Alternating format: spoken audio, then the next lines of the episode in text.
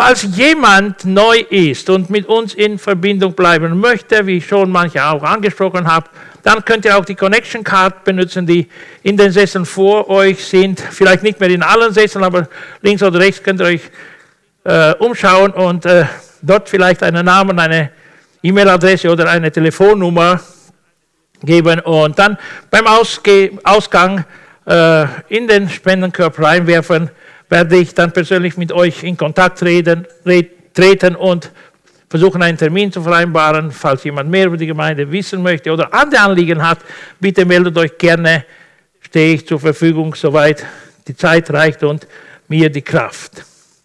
Gut, so wie schon vor zwei Wochen versprochen, wo wir noch den Abschluss des Jahres gemacht haben und mit Dankbarkeit zu Gott gekommen sind, will ich heute auch einen Blick ins neue Jahr machen mit euch gemeinsam. Ja? Äh, und bevor ich diesen Blick mache, will ich euch ganz persönlich noch einmal segnen mit dem Segen aus dem vierten Buch Moses. Und ich sage es so, der Herr, und ich mache es persönlich, der Herr segne dich und behüte dich, egal wer du bist. Ob es die Lydia ist oder die Uli ist oder ob es die Camelia ist oder egal wer. Ob es der Vasile oder die Hermi ist. Der Herr segne dich und behüte dich. Der Herr blicke dich freundlich an und sei dir gnädig. Georg und Silvio und Phineas. Der Herr wende sich dir in Liebe zu und gebe dir Frieden, Juliana, Lydia und jedem Einzelnen von uns. Wir brauchen diesen Segen. Ob es die Monzi ist oder ob es der, der Nello ist oder wer auch immer, ob es der Martin ist. Wir brauchen diesen Segen. Und ich wünsche euch von ganzem Herzen diesen Segen für dieses Jahr. Und der allmächtige Gott schenke jedem Einzelnen von euch seinen reichen Segen in allen Bereichen eures Lebens. So keiner ausbleiben. Diesen Segen wünsche ich euch. Und so wie viele Gemeinden in dieser Zeit, ja, Ende des Jahres, Anfang des Neujahrs, Ziele setzen, setzen wir auch noch einmal dieses Jahr äh, unsere Ziele oder will ich euch das, was ich vor dem Herrn bewegt habe und nicht allein, was wir bewegt haben, auch als Gemeindeleitung, äh, als Ziele und Vorsätze. Also will ich sie heute auch vortragen. Wie andere Gemeinden machen wir es jetzt auch. Und wir wollen einfach nicht ohne Ziele leben. Es wird nicht nur um das gehen, was ich heute predige, aber dieser rote Faden sollte uns das ganze Jahr durch ein bisschen begleiten. Ich, ich will eine Aussage machen, ich habe sie gehört, ich habe sie gelesen. Ein Leben ohne Ziele ist ein zielloses Leben. Ja, ein Leben ohne Ziele ist ein zielloses Leben. Dazu sind wir aber nicht bestimmt. Wir wurden nicht erschaffen, um ein zielloses Leben zu leben. Und in dem Sinne stelle ich mir aber auch die Frage, wie kann ich herausfinden, welche Ziele ich verfolgen soll? Wonach soll ich mich orientieren in meinem Leben, damit ich kein zielloses Leben lebe? Für mich persönlich ist das so, ich schaue in den Spiegel der Bibel. Heute wollte ich gerade einen Spiegel mitnehmen und wollte in ein paar von uns hier ausborgen, damit sie ein bisschen reinschauen und sich selber anschauen, wie sie aussehen. Ja, schön und hübsch seid ihr alle. Ich sehe auch nicht so schlecht aus in meinem Alter. Ich, ja, aber mein Ziel ist für mich persönlich, ich will in die Bibel, in das Wort Gottes reinschauen und mich in seinem Spiegel gut beobachten. Ich will meine Vergangenheit evaluieren, das vergangene Jahr, und ich will auch dann, ja, mich orientieren für die Zukunft. Wenn ich mich anschaue und sehe, wo ich Makel habe, wo es happert, wo es nicht so gut funktioniert, wo dort will ich mich verbessern. Dort will ich dann ansetzen und mich verändern. Es ist eigentlich nicht so, dass wir nicht wüssten, was wir zu tun haben, weil Gott ja ständig zu uns spricht. Er spricht durch die Sonntagsgottesdienste hier, durch die Anbetung, in die wir immer wieder geleitet werden. Er spricht durch das Wort, durch die Predigt. Er spricht uns ständig an. Nur ist die traurige Wahrheit die, dass wir manchmal verstopfte Ohren haben, dass wir es nicht hören, dass der Weg zum Herzen dann irgendwie barrikadiert ist oder Barriere im Weg stehen, Hindernisse im Weg stehen und das Wort kommt nicht weiter als hier rein und hier raus. Und wenn wir dann von der Tür draußen sind, durch die Tür rausgehen, dann haben wir schon vergessen. Es heißt ja so, dass die Predigt, die, die, die Mehrheit, die Predigt so lange in sich hat, bis sie zur Tür raus. Der Prediger könnte vielleicht noch ein, zwei Tage mehr die Predigt in sich tragen, bewegen. So sollte es eigentlich nicht sein. Was ich noch mache, während des Jahres kommen ja so viele Gespräche vor. Ja, Menschen sprechen mich an. Ich habe Begegnungen mit Personen, die in Leiterschaft sind und die erzählen manchmal, manchmal persönliche Erfahrungen mit Gott und Manchmal hören wir auch Kritik. Ich höre auch Kritik an mir. Ja, manche kritisieren mich auch. Und ich überlege mir auch sehr ernst, wenn ich kritisiert bin, ob nicht irgendwo irgendetwas von Gott in der Kritik drinnen ist, egal durch wen eine Kritik kommt. Und ich komme auch mit der Kritik in meiner persönlichen Zeit mit Gott, komme ich zu ihm. Es könnte irgendwo etwas sein. Und es ist mir passiert, dass in manchen Kritiken eine Wahrheit drin war, die mich betroffen hat, wo ich etwas zu ändern hatte. Und ich höre auf diese Stimmen. Und ich komme und bewege das Ganze vor dem Herrn. Aber dann schaue ich auch in, ins, ins Wort Gottes, in das Evangelium ganz besonders. Ich schaue auf Jesus. Denn er ist eigentlich das das Vorbild für meinen Glauben. Gott setzt ihn für mich als ein Vorbild. Und weil er in mir lebt, frage ich mich auch immer wieder diese Frage, was würde er an meiner Stelle tun? Was würde Jesus an meiner Stelle tun? Und bei jedem neuen Ereignis, will ich mir diese Frage stellen. Leider verpasse ich es manchmal. Aber ich habe mir das Ziel gesetzt, auch dieses Jahr. Ich will keine Gelegenheit, die Gott mir schenkt, verpassen. Genauso war es, wo meine Frau gesagt hat, nachdem sie wochenlang das Ganze beschäftigt hat, Martin, ich habe so sehr auf dem Herzen, meine Schwester zu uns einzuladen. Was sagst du? Und an dem gleichen Tag haben wir dich auch eingeladen. Ja, habe ich gesagt, da ist ein sehr gutes Ding. Das, das, das, da ist was dran. Das ist von Gott. Lass uns das tun. Ich war hundertprozentig überzeugt, es kommt von Gott. Ich will Jesus folgen. Und wir haben ja auch so schön gesungen. Oh, wir schauen auf den Sohn. Ja, was nicht unser erstes Lied. Oh, wir schauen auf den Sohn. Wir schauen auf den Sohn Gottes und ja, in seiner Gegenwart bewegen sich dann Dinge. Heute Morgen während meiner persönlichen Gemeinschaft mit dem Herrn, die Predigt war 99% fertig. Aber heute Morgen in meiner Gemeinschaft mit ihm hat er mich herausgefordert, euch ein bisschen herauszufordern, und zwar so, stell dir vor, Jesus will heute dich besuchen. Er will heute mit dir Mittagsessen haben.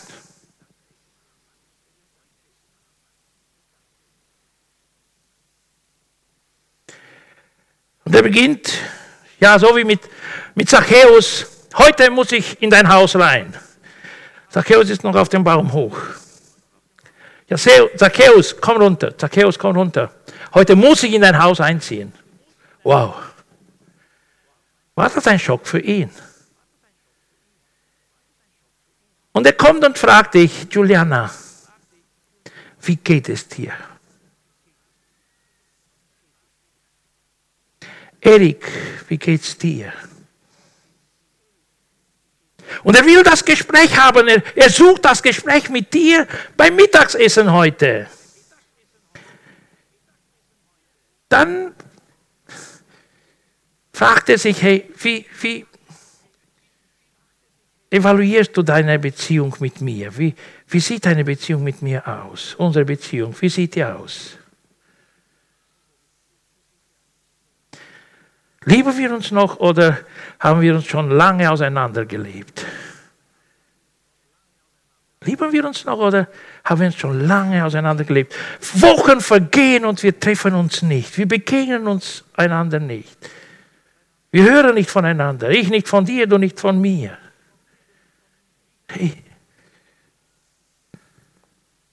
Scheint es mir nur, würde er sagen, dass du lau geworden bist? Dass unsere Liebe erkältet, verloren geht?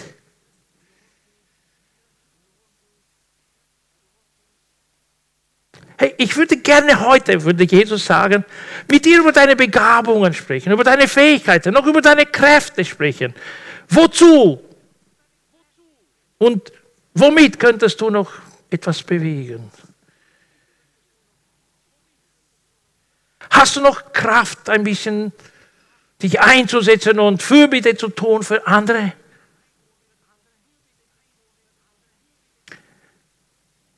Wie sieht es aus mit deinen Begabungen?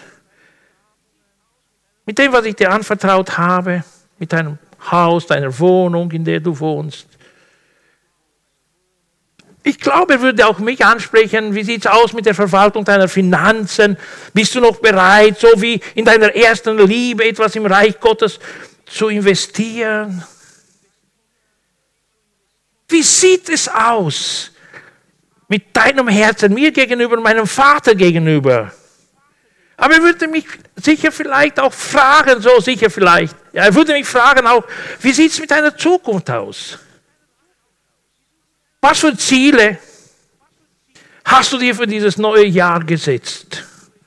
Verfolgst du etwas besonders dieses Jahr oder? Nun ja, ich. Ich möchte Jesus jeden Morgen neu begegnen. Jetzt während der Winterzeit noch bevor es Tag wird. Und wenn es dann Sommer wird, am frühen Morgen, als alles erst, alles erste alles Erste will ich mit ihm eine Zeit verbringen. Ihn einladen, mit mir Nordic Walking zu gehen.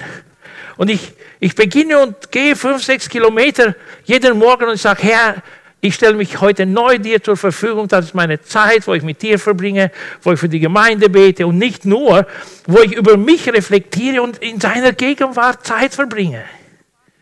Aber nicht nur.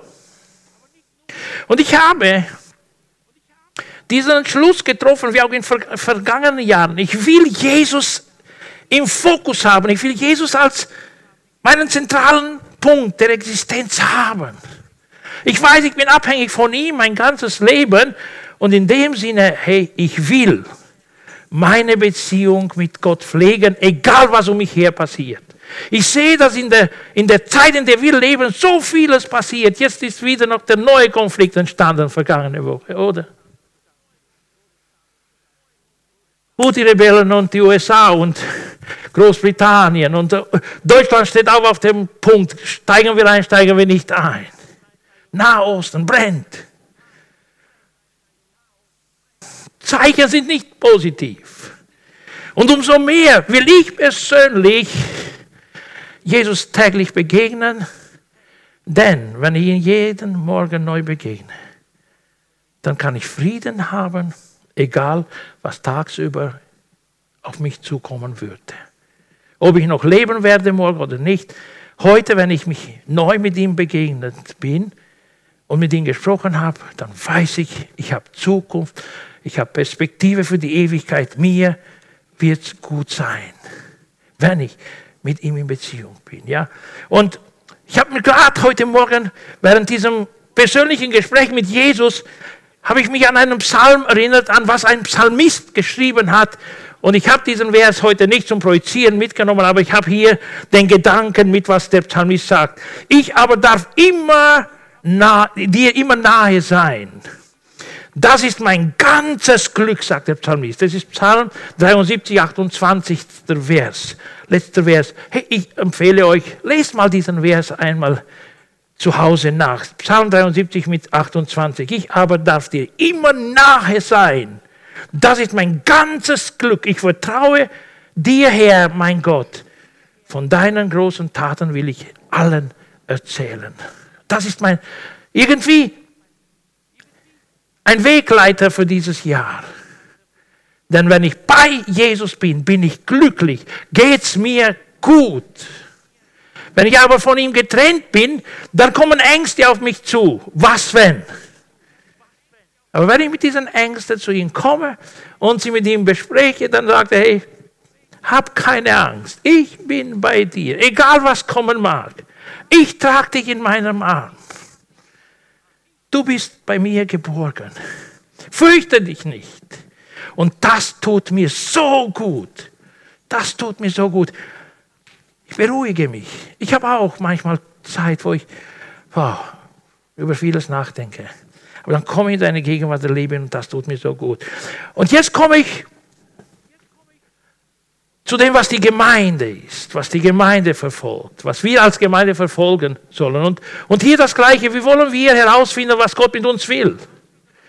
Nun haben wir uns im Großen viele Personen aus der Gemeinde vergangenen Herbst angehört durch einen Fragebogen.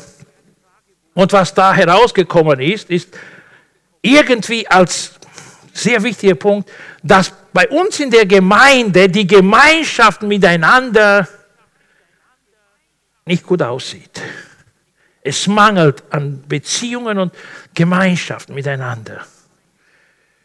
Wo ich dann auch in die Runde, in der Leiterschaft, in der Gemeindeleitung vor ein paar Monaten das Thema eigentlich angesprochen habe, hey, was für Ziele werden wir mit der Gemeinde nächstes Jahr verfolgen, hat einer unserer Pastoren sofort gesagt, Pastor, ich weiß nicht, ob es noch zu fragen ist. Ist es nicht deutlich die Gemeinschaft?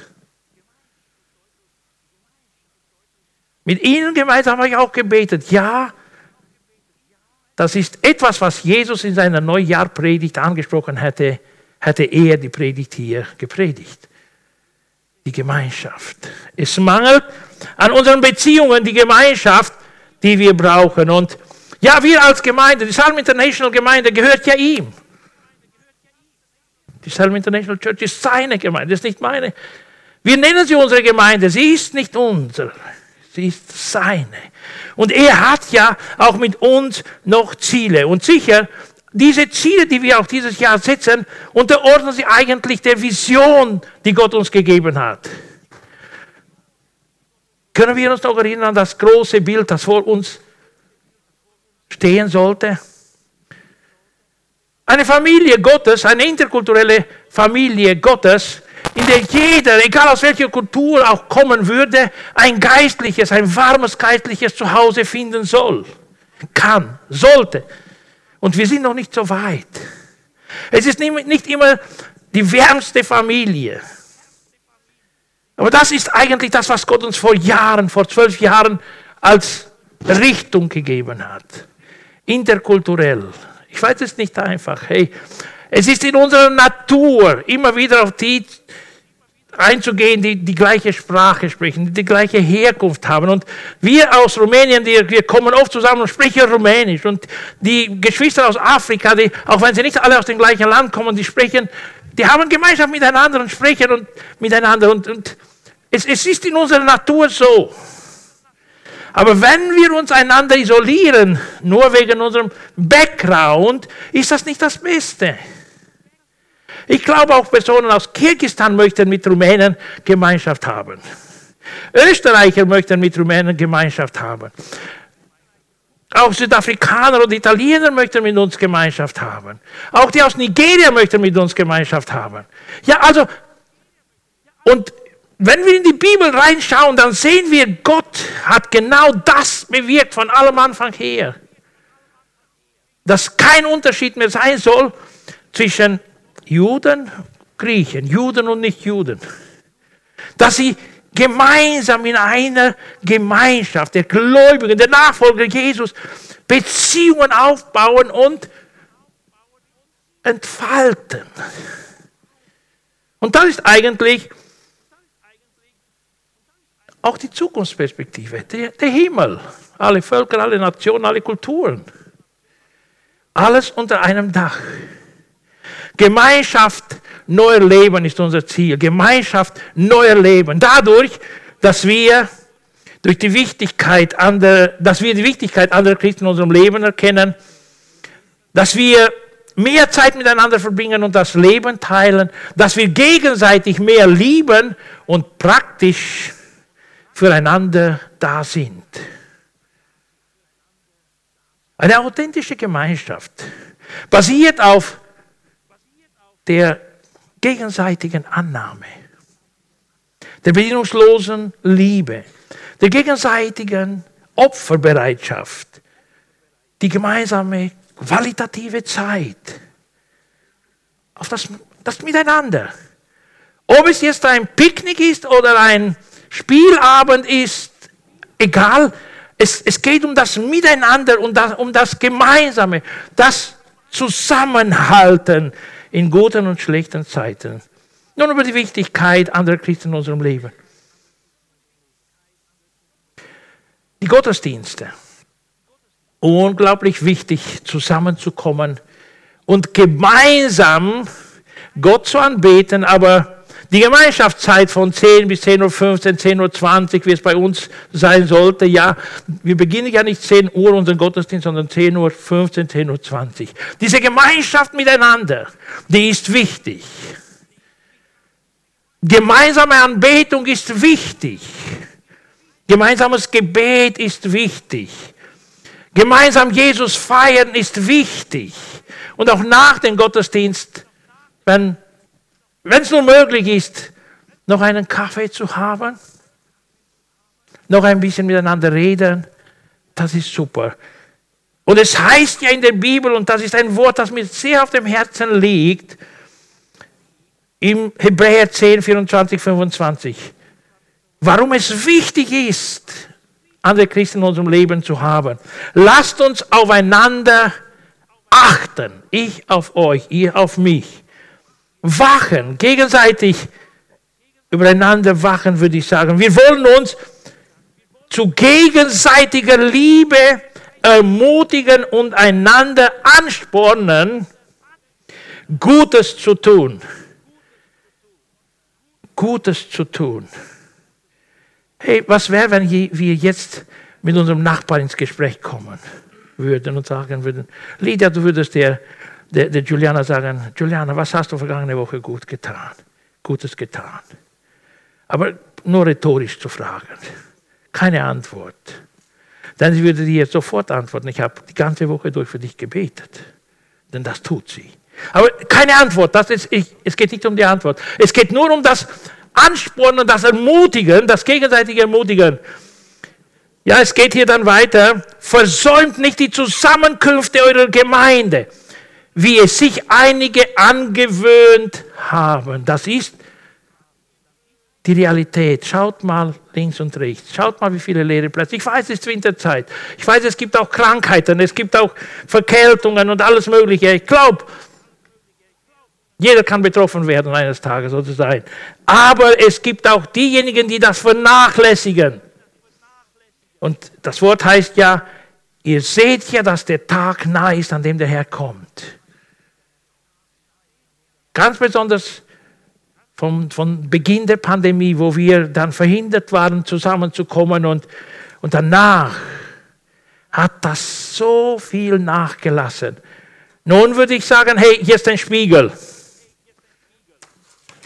Schau dich, in, schau dich an in den Spiegel und sprich zu dir und sag, hey Martin, hey Juliana, ich will nie unbegründet einen Sonntaggottesdienst verpassen. Sprich mit dir selbst, ermutige dich, sag, ich will auf keinen Fall einen Gottesdienst verpassen. Unbegründet versäumen. Das will ich nicht. Dann sagt deinem Nachbar, hey, ermutige dich, versäume nie. Unbegründet einen Gottesdienst. Auch wenn du nicht in der Zahlengemeinde bist und nicht Teil der Gemeinde bist. Geh in eine Gemeinde, geh in eine Kirche, geh in einen Gottesdienst, dann bete mit anderen Gott an. Versäume die Sonntagsgottesdienste nicht. Vielleicht könnten wir ja auch jemanden anrufen diese Woche, der heute nicht da ist und fragen, wie geht's dir? Ich habe dich gestern vermisst, heute Vormittag vermisst. Ich würde mich sehr freuen, wenn ich dich nächsten Sonntag sehen würde. Planen wir etwas Gemeinsames. Bibelstudium. Miteinander aus der Bibel bestimmte Themen ansprechen, denn das war in der ersten Gemeinde der Fall. Apostelgeschichte 2, 42, 43. Alle, die zum Glauben an Jesus gefunden haben, ließen sich regelmäßig von den Aposteln unterweisen und lebten in enger Gemeinschaft. Sie feierten das Abendmahl und beteten miteinander. Eine tiefe Ehrfurcht von, vor Gott erfüllte alle Menschen in Jerusalem und er wirkte durch die Apostel viele Zeichen und Wunder. Gemeinsames Gebet. Und hier habe ich ein, ein Beispiel aus der Heiligen Schrift, aus der Apostelgeschichte. Aus Zeitgründen werde ich das nicht mehr lesen. Wer erinnert sich, dass Petrus im Gefängnis war? Jakobus wurde schon getötet. Und jetzt sollte Petrus vor Gericht erscheinen. Und er war bewacht von vier Soldaten und jede sechste Stunde eine neue Wache, eine neue Wache. Vier verschiedene Gruppen, vier mal vier, 16 Soldaten waren beauftragt, Petrus zu bewachen. Und die Gemeinde hat gehört, dass Petrus im Gefängnis ist. Und in einer Gebetsgruppe kamen sie zusammen und beteten und beteten für den Gefangenen. Lies nur Apostelgeschichte 12. Wisst ihr, was passiert? Während die vier Soldaten da sind und Petrus tief schläft, greift Gott ein. Ein Engel kommt. Steh auf, Petrus, steh auf. Was ist los? Hey, komm, komm raus, komm. Und sie gehen durch von einer Tür, die Soldaten schlafen und, und äh, der Engel holt ihn aus dem Gefängnis raus. Toren gehen auf. Und er geht und klopft an die Tür, an das Tor, wo, wo, wo die Gemeinde versammelt war. Sie konnte nicht glauben, dass er frei ist. Die Wichtigkeit anderer Christen in meinem Leben. Unglaublich. Geht es jemandem nicht gut? Hey, es könnte so viele Beter geben, die für dich beten, für mich beten würden. Aber wenn wir Gemeinschaft nicht haben, dann hören wir spät, hey, der wurde operiert, der andere ist gestorben und, und wir kriegen immer, immer über die dritte, vierte Person noch eine Info.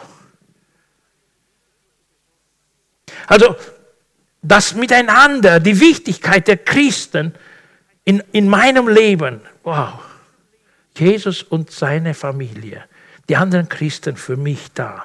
Und das ist etwas, was wir dieses Jahr verfolgen wollen, dass wir die Wichtigkeit anderer Christen in unserem Leben erkennen, wahrnehmen. Dann zweitens, dadurch, dass wir mehr Zeit miteinander verbringen und Leben teilen. Leben teilen. Was bedeutet das? Ich weiß, wir sind jetzt in einer Zeit, wo wir einfach nur einen Teil unseres Lebens teilen mit allem Möglichen in allen sozialen Medien, aber die Wahrheit ist immer wieder hinter dem Vorrang. Wir zeigen nur einen, einen kleinen Teil unseres Gesichts. Manchmal ein künstliches, künstliches Smiley und nichts mehr. Und den Schmerz, den wir im Herzen tragen, den teilen wir nicht. Die Last, die wir tragen, die teilen wir nicht. Und das ist etwas unglaublich Wichtiges, das Leben miteinander zu teilen, denn das oder dadurch äh, fördern wir ein tieferes Verständnis füreinander. Ich verstehe die Uli, wenn es ihr nicht gut geht und wenn sie mit mir mitteilt, dass sie eine Last trägt, etwas beschäftigt sie in dieser Zeit sehr. Oder die Lydia oder den, den Erik oder wer auch immer. Den Marius. Er hat auch etwas auf seinem Herzen. Und heute zum Mittagsessen im Gespräch mit Jesus würde er gerne mithören, zuhören, was uns und jeden von uns beschäftigt. Die Kleingruppen ermöglichen uns Menschen das Leben zu teilen. Auch wenn wir nicht unbedingt ein Bibelstudium organisieren. Aber wenn wir einfach einmal zwei Pizza kaufen und zwei Familien zusammenkommen und plaudern, tut es uns gut. Wie geht es dir und deinen Kindern? Nun, einer ist jetzt mit dem Zahn, der, ah, und es scheint, es, es verursacht Schmerzen und ich habe die Nacht durch nicht geschlafen und wow. Und dann teilt er, genau so bin ich. Mein, meine Tochter ist auch in dieser Phase. Und man ermutigt sich gegenseitig.